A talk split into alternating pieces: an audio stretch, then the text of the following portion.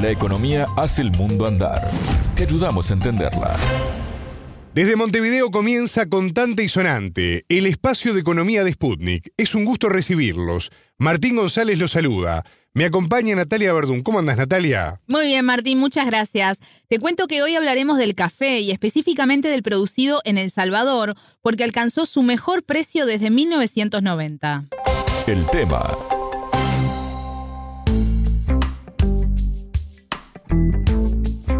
Está a punto de finalizar el año cafetero y ya se registra un aumento de su precio a nivel internacional comparado con el año anterior, Natalia. Exacto, Martín. El llamado año cafetero va desde el 1 de octubre hasta el 30 de septiembre, periodo en que se da la cosecha en la mayoría de los países que lo producen y aumenta la actividad de los países consumidores.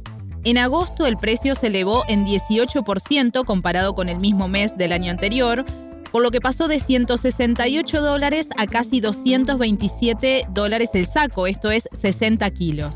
Pero ya en febrero se llegó a un precio récord en 10 años, 260,45 dólares el saco, y esto viene a compensar una caída de precios también histórica que se dio en 2019 por lo que es una buena noticia para muchos de los productores de varios países. Decías en la presentación que nos vamos a enfocar en el café de El Salvador. Exacto, porque este escenario hizo que el precio del café salvadoreño alcanzara su máximo precio desde la cosecha de 1989-1990.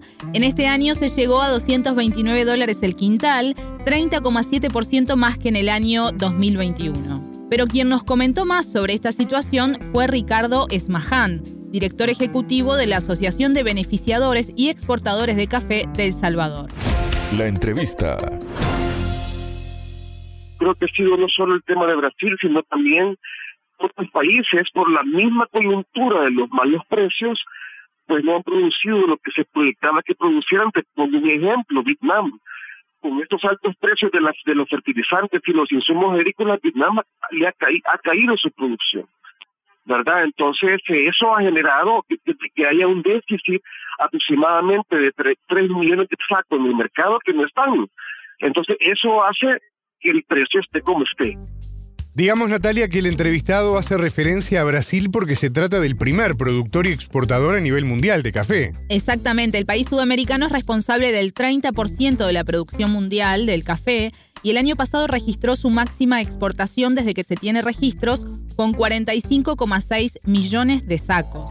El Salvador, por su parte, fue el quinto productor mundial en algún momento, digamos, no el año pasado. Sin embargo, el volumen ha caído considerablemente en los últimos años.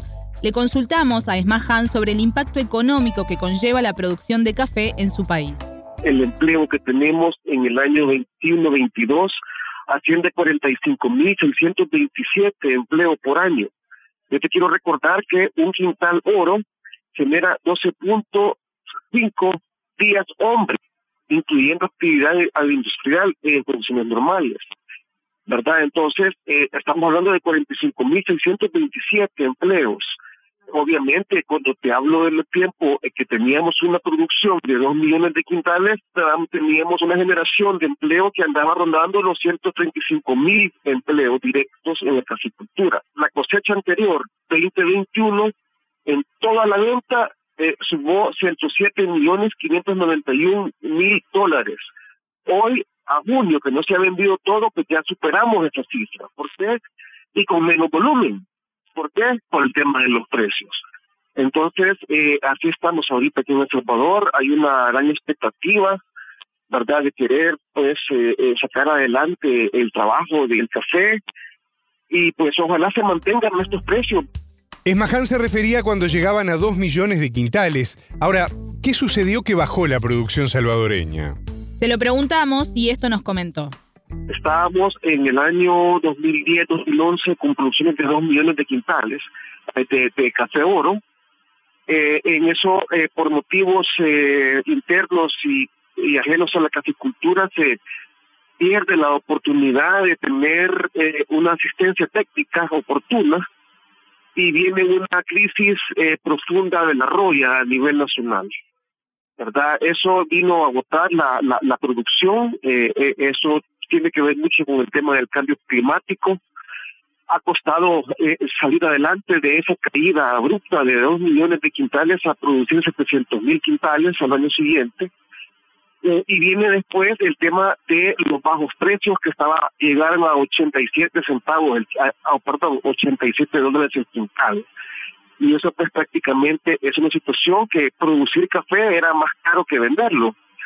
Entonces tú tienes que entender que el café eh, para que te produzca es como un bebé, tienes que alimentarlo. Y eso tiene un costo, pero cuando los costos no te dan, tienes tú y ya no le das de comer como deberías y tu producción cae. Tanto es así de que a la fecha no hemos logrado llegar al millón de quintales.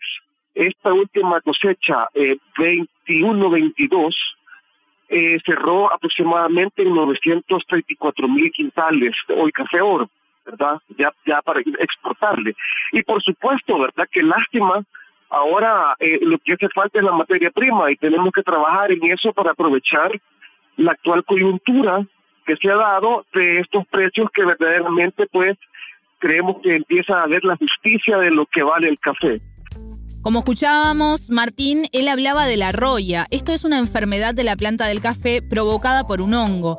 Y a fines del año 2012, el Ministerio de Agricultura y Ganadería de El Salvador reportó el peor brote de roya los últimos 50 años, lo que provocó una pérdida de por lo menos 400.000 quintales de café de la producción. Por eso él hacía referencia a esa fecha como tan, tan fundamental, exacto.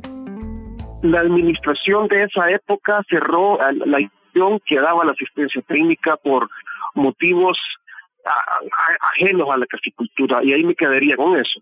¿verdad? Eso no ayudó a acompañar o a prevenir o a decir, blowing the whistle, mire, esto viene, ¿verdad? Y nos cayó así ciegos, ¿verdad? Y, y eso fue eh, la caída principal de la cual hoy que tenemos buenos precios quisiéramos tener más café.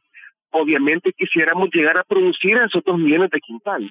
Entonces, ahora el, el enfoque es cómo produzco mejor ¿verdad? Ante esta coyuntura de, que ahora se asuman los altos precios de los insumos agropecuarios y, ver cómo se produce y aprovechar esta coyuntura. Obviamente el precio ha venido a, tener ese incentivo.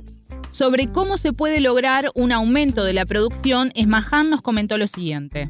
Se tiene que trabajar con ciertas variedades que sean resistentes a ciertas plagas como la roya, que te den una buena producción y una buena calificación de taza de café que para, para que llegues a eso, ¿qué tenés que hacer? Tenés que tener una, una, un control de plagas, para empezar, una buena fertilización oportuna, un buen invierno, ¿verdad? Eh, eh, que te dé la posibilidad de que tu producción eh, eh, pues, pues se mejore sustancialmente.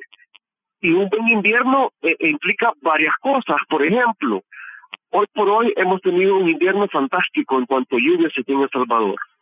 Pero si esto se mantiene por el cambio climático y llueve en noviembre, es un desastre para la caficultura.